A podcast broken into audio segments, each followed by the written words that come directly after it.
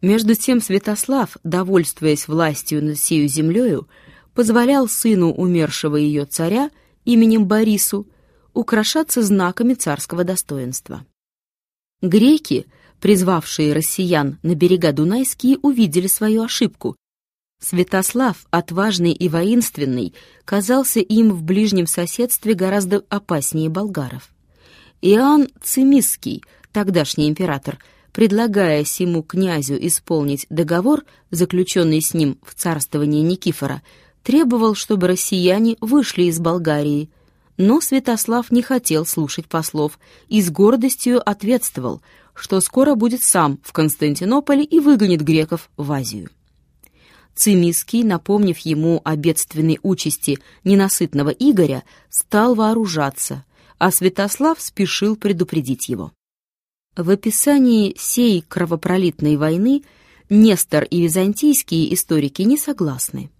Первый отдает честь и славу победы князю российскому, вторые — императору. И кажется справедливее, ибо война кончилась тем, что Болгария осталась в руках у греков. А Святослав принужден был с горстью воинов идти назад в Россию. Следствия весьма несообразные с счастливым успехом его оружия. К тому же греческие историки описывают все обстоятельства подробнее, яснее, и мы, предпочитая истину народному самохвальству, не должны отвергнуть их любопытного сказания. «Великий князь», — говорят они, — к русской дружине присоединив болгаров, новых своих подданных венгров и печенегов, тогдашних его союзников, вступил во Фракию и до самого Адрианополя опустошил ее селение. Вардас Клир, полководец империи, видя многочисленность неприятелей, заключился в всем городе и долго не мог отважиться на битву. Наконец удалось ему хитростью разбить печенегов. Тогда греки, ободренные успехом, сразились с князем Святославом. Россияне изъявили пылкое мужество, но Вардас Клир и брат его, Константин Патрикий, принудили их отступить, умертвив в единоборстве каких-то двух знаменитых богатырей скифских. Нестор описывает сию битву таким образом. Император встретил Святослава мирными предложениями и хотел знать число его витязей, обещая на каждого из них заплатить ему дань. Великий князь объявил у себя двадцать тысяч человек, едва имея и половину. Греки, искусные в коварстве, воспользовались временем и собрали сто тысяч воинов, которые со всех сторон окружили россиян. Великодушный Святослав, покойно осмотрев грозные ряды неприятелей, дружески сказал, «Бегство не спасет нас. Волею или неволею должны мы сразиться. Не посрамим Отечество, но ляжем здесь костями. Мертвым не стыдно. Станем крепко. Иду пред вами, и когда положу свою голову, тогда делайте, что хотите». Воины его, приученные не бояться смерти и любить вождя смелого, единодушно ответствовали «Наши головы лягут вместе с твоею». Вступили в кровопролитный бой и доказали, что не множество, а храбрость побеждает. Греки не устояли, обратили тыл, рассеялись, и Святослав шел в Константинополю, означая свой путь всеми ужасами опустошения. Доселе можем не сомневаться в истине Несторова сказания, но дальнейшее его повествование гораздо менее вероятно.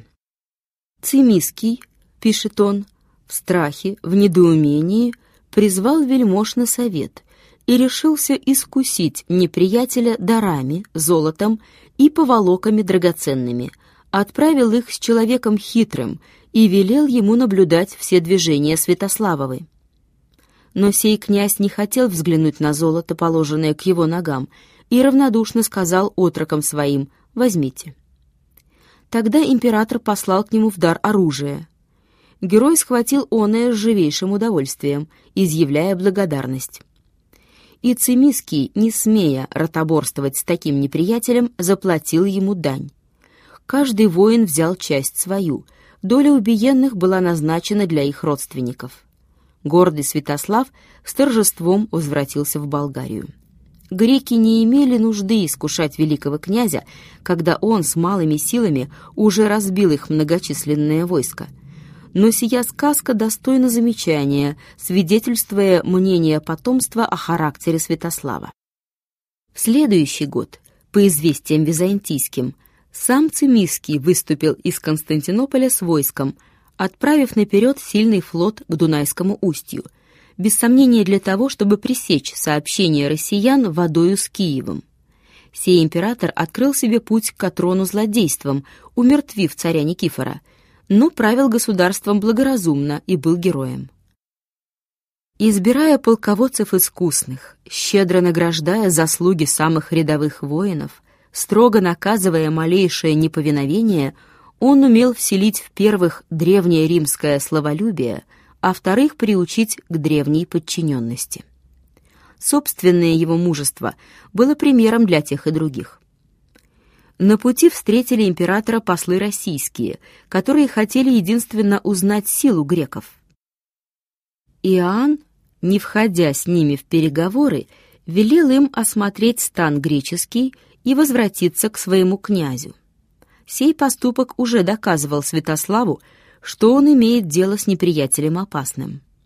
Оставив главное войско назади, император с отборными ратниками, с легионом так называемых «бессмертных», с тринадцатью тысячами конницы, с десятью с половиной тысячами пехоты, явился нечаянно под стенами Переяславца и напал на восемь тысяч россиян, которые спокойно занимались там воинским учением. Они изумились, но храбро вступили в бой с греками.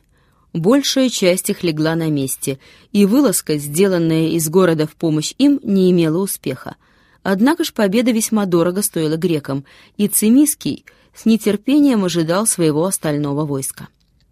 Как скоро оно пришло, греки со всех сторон окружили город, где начальствовал российский полководец Сфенкал. Сам князь с шестьюдесятью тысячами воинов стоял в укрепленном стане на берегу Дуная. Калакир, виновник сей войны, по словам греческих летописцев, бежал из Переславца уведомить его, что столица болгарская осаждена. Но Цимиский не дал Святославу времени освободить ее. Тщетно предлагав россиянам сдаться, он взял город приступом. Борис, только именем царь болгарский, достался грекам в плен, со многими его знаменитыми единоземцами. Император обошелся с ними благосклонно, уверяя, как бывает в таких случаях, что он вооружился единственно для освобождения их от неволи и что признает врагами своими одних россиян.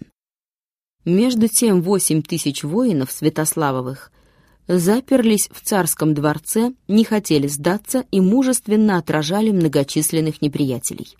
Напрасно император ободрял греков. Он сам с оруженосцами своими пошел на приступ и должен был уступить отчаянной храбрости осажденных.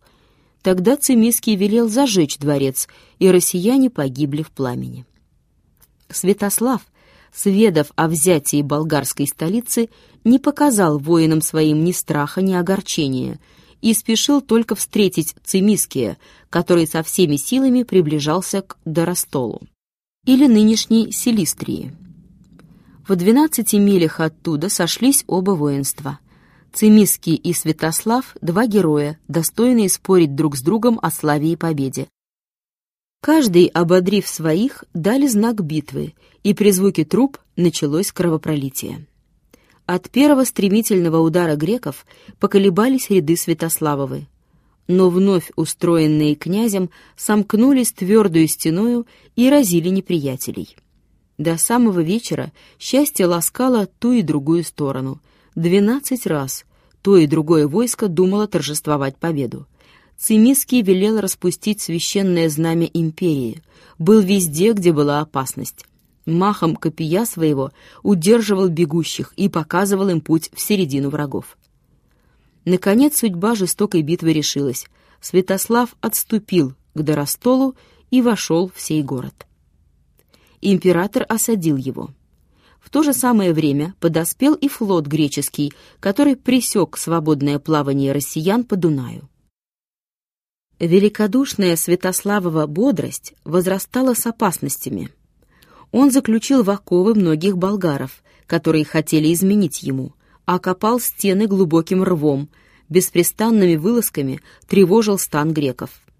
Россияне, пишут византийские историки, оказывали чудесное остервенение и, думая, что убитый неприятелем должен служить ему рабом в аде, вонзали себе мечи в сердце, когда уже не могли спастись, ибо хотели тем сохранить вольность свою в будущей жизни.